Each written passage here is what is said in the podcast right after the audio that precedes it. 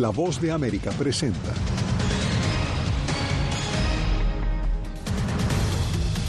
Legisladores republicanos avanzan con el proceso de juicio político al secretario de Seguridad Nacional por crisis migratoria. Nueve muertos deja ataque de Afganistán contra militantes separatistas en Irán. Estados Unidos reanudó su ofensiva contra hutíes en Yemen.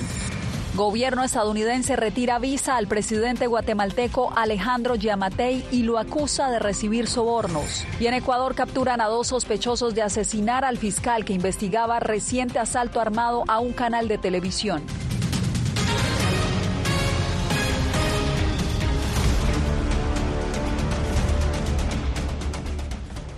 Bienvenidos desde Washington, comienza el mundo el día. Acusado por los republicanos de permitir la entrada ilegal de migrantes a Estados Unidos, un comité de la Cámara Baja celebró este jueves su última audiencia para abrir un proceso de juicio político al secretario de Seguridad Nacional, Alejandro Mayorkas. Jacopo Lucci ha venido siguiendo desde el Capitolio esta sesión. Jacopo, ¿a qué decisión llegaron en la audiencia? Yasmín, la audiencia se centró principalmente en la seguridad fronteriza, pero durante horas los republicanos no lograron definir exactamente cuáles son los crímenes de los que acusan a Mallorcas. Los demócratas alegan que se intenta obligar a Mallorcas a cumplir un estándar que ningún predecesor en ese cargo ha logrado. Entonces, los republicanos al final dijeron que sí, seguirán adelante con el juicio político. Los republicanos de la Cámara de Representantes avanzan rápidamente en el proceso de juicio político contra el secretario de Seguridad Nacional, Alejandro Mayorkas. En el Capitolio este jueves se celebró la última audiencia previa sobre el asunto, sin que el secretario asistiera. Los republicanos argumentan que Mayorkas no cumple con su deber de gestionar la frontera sur, ya que Estados Unidos ha visto cifras mensuales récord de cruces ilegales y un tráfico masivo de drogas como el fentanilo. La negativa del secretario Mayorkas a hacer cumplir la ley que le exige detener y expulsar a los extranjeros ilegales ha aumentado trágicamente la delincuencia y ha puesto en peligro la seguridad pública en todo el país. El Departamento de Seguridad Nacional criticó el intento de juicio como un ataque político infundado, mientras los demócratas argumentaron el jueves que los republicanos no han identificado hasta ahora un delito para acusar a Mayorkas. No se puede impugnar a un secretario de gabinete porque no le gusten las políticas de un presidente. Para eso no es el juicio político. Eso no es lo que dice la Constitución. Los republicanos dicen que el secretario rehusó comparecer este jueves. Su vocera explicó que fue solo por un conflicto con su agenda. Está muy claro que no están interesados en escuchar al secretario Mallorcas, ya que no encaja en su prisa de mala fe, predeterminada e inconstitucional por acusarlo. La Casa Blanca argumentó el jueves que el intento de juicio político es inconstitucional, algo que confirmó también una experta durante la audiencia, e instó a los republicanos a abandonarlo. La Cámara planea votar sobre el asunto el 31 de enero. Incluso si la Cámara controlada por los republicanos lleva juicio a Mallorcas, es poco probable que sea condenado en el Senado, que tiene mayoría demócrata, recordamos, y requeriría el voto de dos tercios de los senadores para destituir a Mallorcas de su cargo. Sin embargo, Mallorcas sería el primer funcionario de gabinete en ser acusado desde 1876. Jacopo, gracias. Y en la frontera sur hoy se cumple un año de la implementación de la aplicación CBP One, con la que Estados Unidos ha venido acelerando la asignación de citas migratorias en esta frontera. Cientos de miles de migrantes han sido admitidos en el país, pero como nos reporta Víctor Hugo Castillo, muchos también han sido expulsados. Queremos hacer de la manera legal. Paula Zambrano es una migrante que llega a la frontera de Matamoros con su hijo, que nació con síndrome de Down y con el pie equinovaro. Su intención es programar cita migratoria con la aplicación CBP One. Lo que tengamos que esperar pero con la voluntad de Dios nosotros vamos a esperar y vamos a ver el resultado de estar allá. Más de 360 mil migrantes programaron con éxito sus citas para presentarse en un puerto de entrada desde que se implementó esa función hace un año en la aplicación CBP One, de acuerdo con aduanas y protección fronteriza. Dos meses. Daineri Méndez salió de Cuba hace dos meses y dejó atrás a sus seres queridos. Los amo y los extraño y y espero un día que Dios me dé la oportunidad de que ellos vengan conmigo. Finalmente, ella está en esta fila con cita migratoria y a punto de ingresar a Estados Unidos por el puente de Reynosa. Las estadísticas indican que las principales nacionalidades con citas programadas de CBP One son la haitiana, la mexicana y venezolana. Tanta espera, más lo que uno extraña, lo que deja atrás también no es fácil, pero bueno, todo se logra y que no se desesperen las personas, que toda la vida llega. En 2023 se realizaron 579 mil expulsiones bajo el título 42 y 469 mil bajo el título 8, afirmando así el secretario Alejandro Mayorkas que la mayoría de los migrantes que llegaron sin la debida documentación a la frontera suroeste durante esta administración han sido removidos, devueltos o expulsados. Que hagan todo por vía legal para que cuando lleguen tengan oportunidad de trabajar y progresar en el futuro. Víctor Hugo Castillo, Voz de América, McAllen, Texas. En México, una caravana de migrantes formada recientemente rechazó la propuesta de las autoridades mexicanas de desviarse de su camino hacia Estados Unidos. Javier Cardoso nos reporta que ellos insisten en viajar en caravana, esto pese al cansancio y al frío de esta temporada arrastrando muchos niños en coches, con la Guardia Nacional siguiéndolos de cerca y la urgencia de comida y agua, cientos de migrantes mantienen su marcha en caravana hacia el norte de México y se niegan a cambiar de rumbo. Ya nos han ofrecido ya de que nos van a prestar la ayuda, nos hacen esperar tres, cuatro días por ahí y obviamente, bueno, ya nos ve caminando, pues. Nos han mentido muchas veces y de verdad deberían considerar en la vez de que vienen niños, vienen personas discapacitadas. El 30 de diciembre salieron de Tapachula, Chiapas. El 9 de enero se reagruparon en la capital de Oaxaca y tras descansar cuatro días en Santo Domingo Ingenio, un pueblo de ese mismo estado, hoy retomaron la marcha. Estamos pidiendo una visa humanitaria para que todos podamos transitar libremente sin ningún inconveniente, ya que en todos lados nos mienten. Han hecho frente a las bajas temperaturas y también al cansancio que sobre todo agobia a los numerosos niños. No nos vamos a entregar porque ya nos hicieron la primera vez eso y nos separaron a todos y volvimos a unirnos en la caravana. Darwin Mendoza lleva cinco meses de travesía desde que dejó Venezuela. Dice que nada ni nadie lo hará cambiar de idea. Nosotros no queremos estar tampoco en este país, nosotros queremos pasar para otro lado sin ningún problema. Voz de América intentó conocer la postura del Instituto Nacional de Migración y la Guardia Nacional, pero no obtuvimos respuesta. Mientras, sus representantes llegan a Washington para reunirse con su par de Estados Unidos y evaluar qué sigue. Javier Cardoso, Voz de América, México.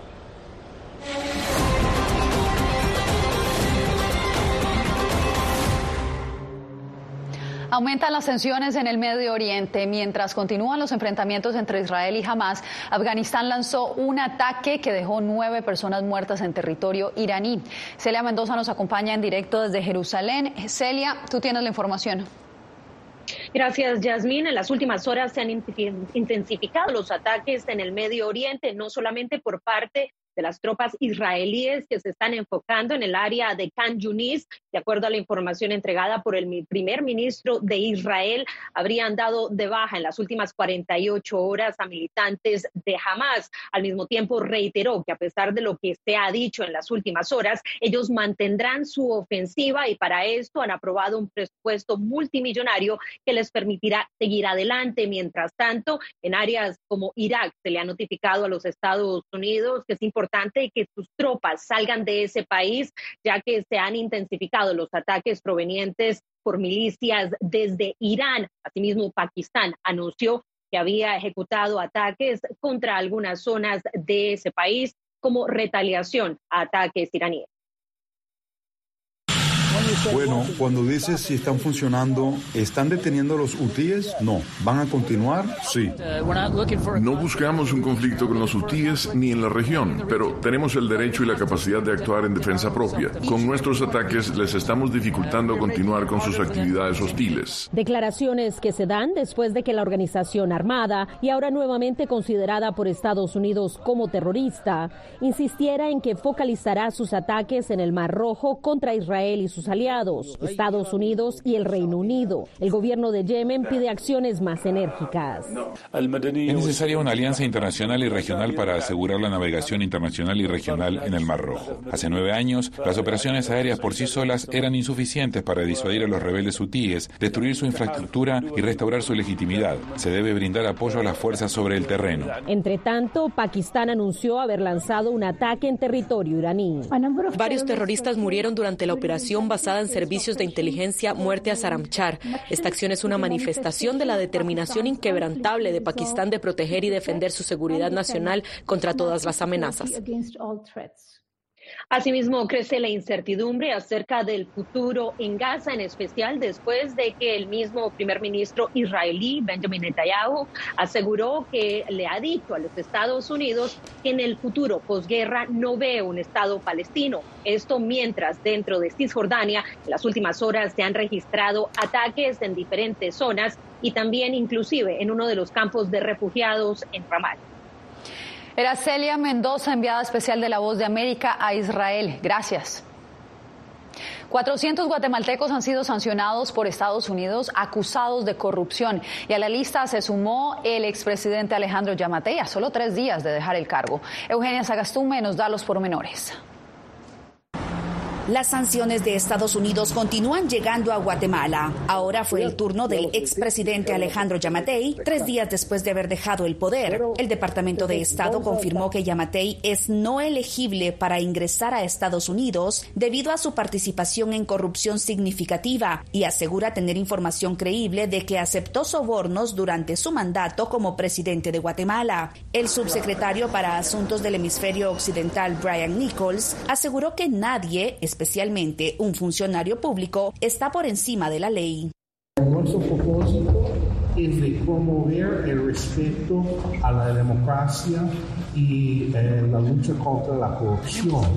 Otra sanción se impuso el miércoles contra el exministro de Energía y Minas del gobierno anterior, Alberto Pimentel, implicado según Estados Unidos en sobornos, contratos gubernamentales y licencias mineras irregulares. Para el analista Edgar Gutiérrez, estas sanciones representan una presión legítima de Estados Unidos. Legítima en el sentido de que están demandando del Estado de Guatemala el cumplimiento de sus obligaciones internacionales. El expresidente Alejandro Yamatei no ha reaccionado públicamente. El pasado martes recobró su inmunidad después de que fue juramentado como diputado al Parlamento Centroamericano. Eugenia Sagastume, Voz de América, Guatemala.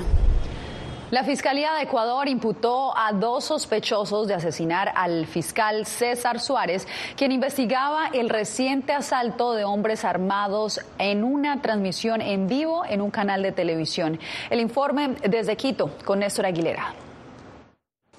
Un día después del asesinato de César Suárez, fiscal de la Unidad Nacional Especializada de Investigación contra la Delincuencia Organizada en Guayaquil, poco se conoce. La policía centra sus investigaciones en dos detenidos que estarían involucrados en la muerte violenta del funcionario que investigaba, entre otros casos, la irrupción violenta de un grupo armado a una televisora, mientras transmitía en vivo hace una semana. Dentro de la investigación que realizó la Policía Nacional se pudieron levantar 18 indicios balísticos. De estos 18 indicios balísticos, 12 corresponden a un arma larga y seis corresponden a una arma corta. Según la versión de la policía, los capturados son el presunto conductor de uno de los vehículos usados para el asesinato y el supuesto sicario. Ellos, se dijo este jueves, serían parte de la banda Chone Killers, una de las consideradas por el gobierno como terroristas. Rechazamos toda forma de violencia como respuesta al conflicto que vivimos la fiscal general Diana Salazar, en un breve mensaje, solicitó mayor seguridad para los funcionarios de esa institución y audiencias virtuales para fiscales contra el crimen organizado. Continuaremos con más fuerza y compromiso este nuevo asesinato se produce en medio de un contexto de violencia extrema en el país andino, que no se ha detenido pese a un estado de excepción vigente y a la detención de 2.174 personas, 158 por terrorismo, en apenas una semana. Néstor Aguilera, Voz de América, Quito. Cuando volvamos les contamos sobre el proceso de un general retirado venezolano ante la justicia penal estadounidense. Ya volvemos. ¿Hay un dicho sobre Chile? Periodismo, la prensa libre importa, una coproducción de La Voz de América y Mega Noticias. En Chile hay libertad de expresión, pero que no hay donde expresarla. Disponible en vozdeamerica.com. ¿Quieres mantenerte informado de primera mano? Únete a nuestro canal de WhatsApp. Lo que ocurre en Estados Unidos, América Latina y el mundo directamente a tu celular. Escanea el código que ves en pantalla y conéctate con las noticias para recibir información veraz y balanceada. Noticias de última hora, reportes originales y verificación de información. Porque en La Voz de América, la prensa libre importa. Soy Jorge Agobián, corresponsal de La Voz de América en la Casa Blanca. Nuestro trabajo es conectar a Latinoamérica con Washington. Aquí somos la voz, oídos y ojos de nuestro continente para reportar lo que se decide en Estados Unidos e impacta en nuestros países. Traemos a esta sala de prensa las preguntas que la gente se hace y hablamos en un lenguaje sencillo para explicar las políticas globales, sus defensores y detractores. Y lo entregamos a nuestra audiencia para que saque sus propias conclusiones. Porque en La Voz de América, la prensa libre importa. Siento miedo de ejercer periodismo. Periodismo. La prensa libre importa. Una coproducción de La Voz de América y Teleamazonas. Siento miedo de decir que soy periodista. Disponible en vozdeamerica.com. ¿Cómo decidió este grupo de hombres no acabar con la civilización? Presentamos de Yalta a Malta, una serie documental que analiza las relaciones y amistades entre los líderes de la Guerra Fría cómo interactuaron, cuándo se conocieron y llegaron a discutir el destino del mundo. Es un lado de la historia que usted necesita ver. De Yalta a Malta. Vean los cinco episodios ahora mismo en VOA Plus.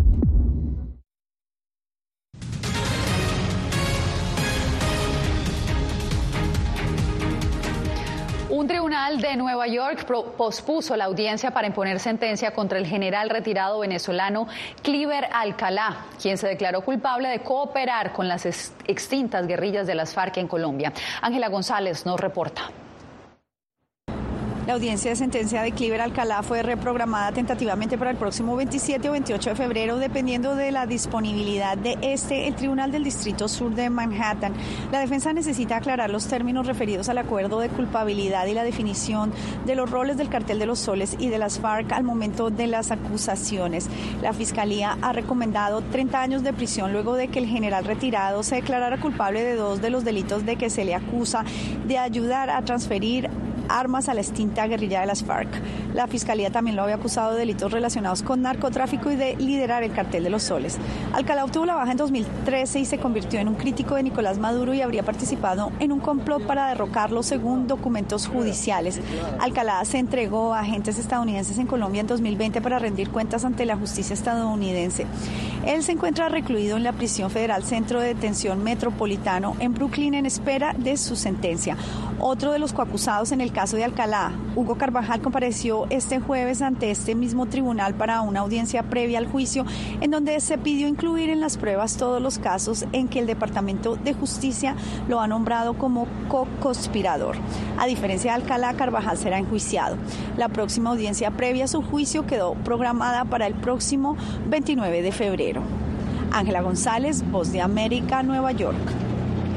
Y en Miami autoridades capturaron a un hombre que presuntamente está vinculado con la agrupación transnacional Tren de Aragua. El sujeto fue detenido como sospechoso del secuestro y asesinato de un inmigrante venezolano que vivía en Miami. José Pernalete nos trae la información.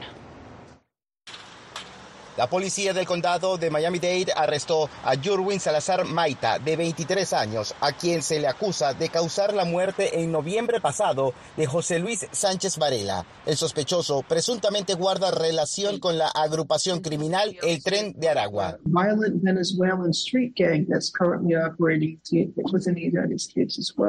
Salazar Maita es acusado de interceptar a la víctima junto a otros dos hombres al salir de un hotel del sur de Florida, ubicado cerca de la ciudad de Doral. La reconstrucción de los investigadores determinó que los criminales luego robaron pertenencias en su residencia. Al momento del atraco, un testigo aseveró que uno de los atacantes se identificó como integrante de la pandilla venezolana. Preparado, premeditado, calculado, eh, pensado y además es bien agresivo.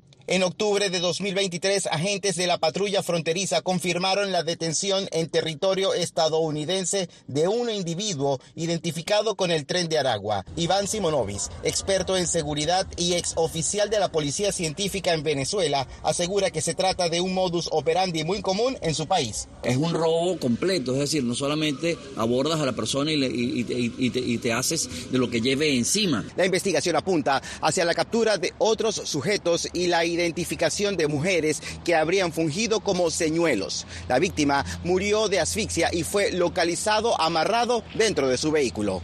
José Pernalete, Voz de América, Miami.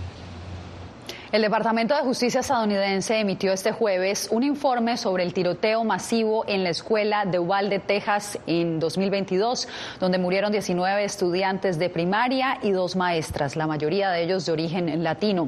El informe sostiene que las autoridades incurrieron en fallas en cascada. Califica el operativo como un fracaso porque los policías que acudieron no demostraron urgencia, lo que, se, lo que convirtió a este tiroteo en uno de los más mortíferos en una escuela en la historia de Estados Unidos. La revisión del departamento concluyó que una serie de fallas importantes, fallas en el liderazgo, en las tácticas, en las comunicaciones, en el entrenamiento y en la preparación, fueron cometidas por los líderes encargados de hacer cumplir la ley y otras personas que respondieron al tiroteo masivo en la escuela primaria Rov. Como resultado, 33 estudiantes y tres de sus maestros, muchos de los cuales habían recibido disparos, quedaron atrapados en un salón con un tirador activo durante más de una hora mientras los agentes del orden permanecían Y regresamos con más detenciones en Nicaragua contra religiosos. 11 personas fueron detenidas señaladas de atentar contra la soberanía del país.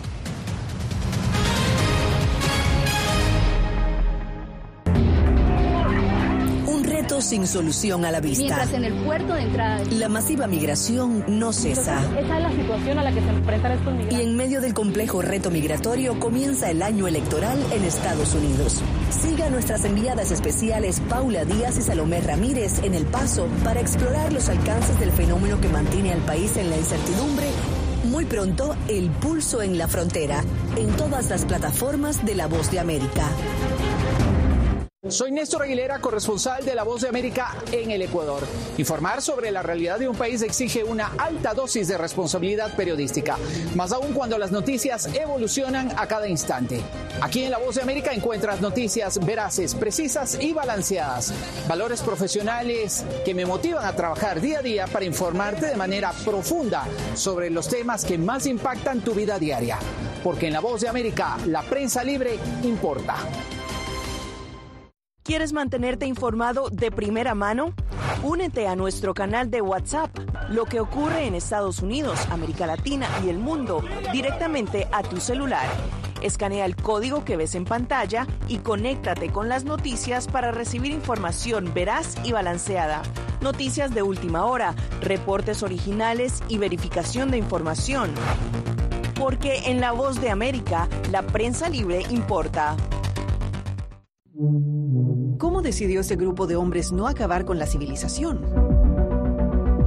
Presentamos de Yalta a Malta, una serie documental que analiza las relaciones y amistades entre los líderes de la Guerra Fría.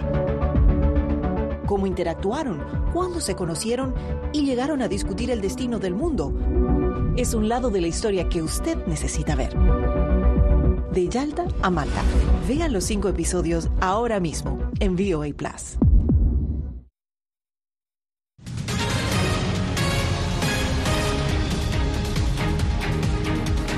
Tras la liberación de 19 religiosos católicos, el gobierno nicaragüense redobla sus acciones y detuvo a 11 misioneros evangélicos acusándolos de lavado de dinero. Donaldo Hernández nos informa.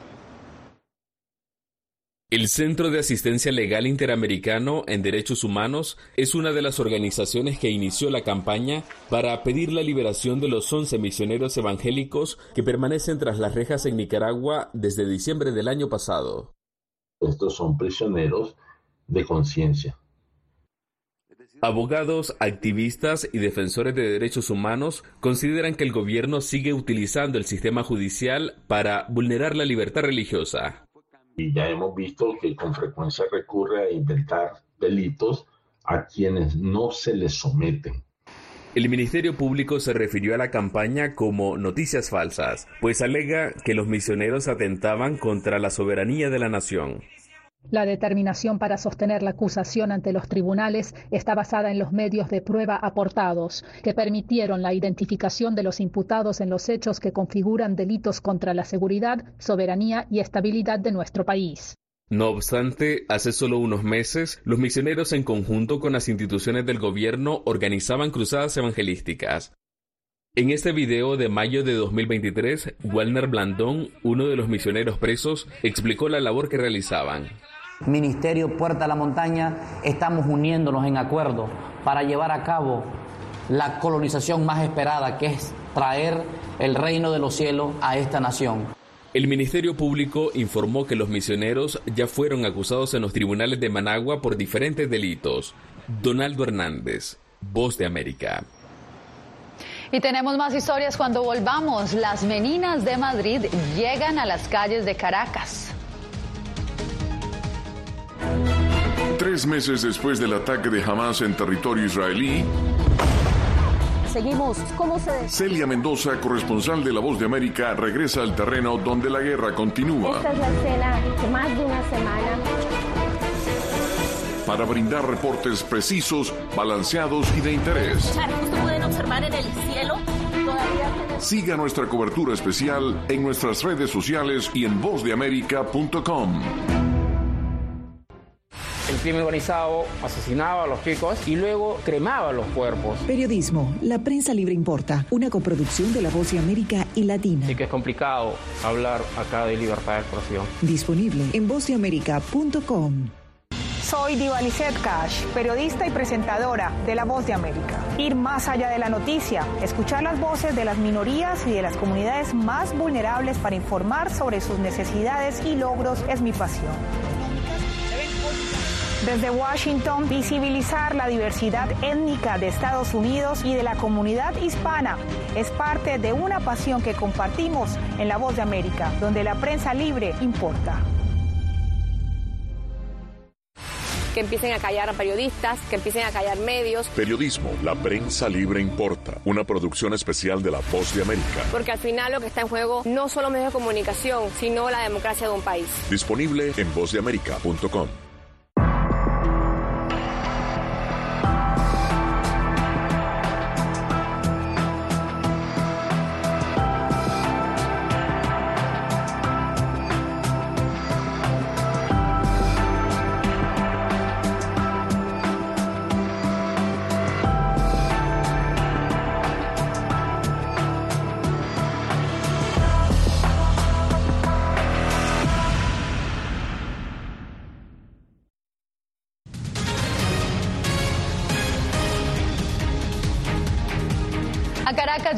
populares meninas de Madrid que se han convertido en íconos del arte al aire libre en la capital española. Adriana Núñez nos cuenta más.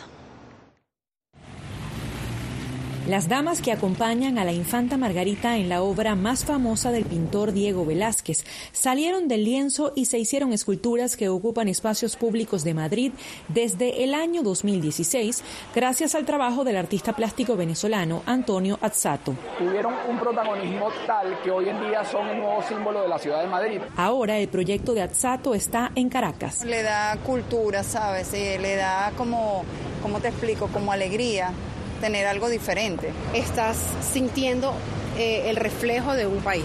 19 meninas intervenidas por diseñadores, cantantes, deportistas y otras figuras de la venezolanidad. ¿Se podrán ver mientras se está en el tráfico o se espera el autobús? Traer la joya a Venezuela con, eh, con un mensaje de cruce de culturas y de volver a los orígenes es muy significativo y creo que la gente las va a disfrutar mucho. Y aquel que no conoce quién es Velázquez y quiénes son las meninas va a investigar.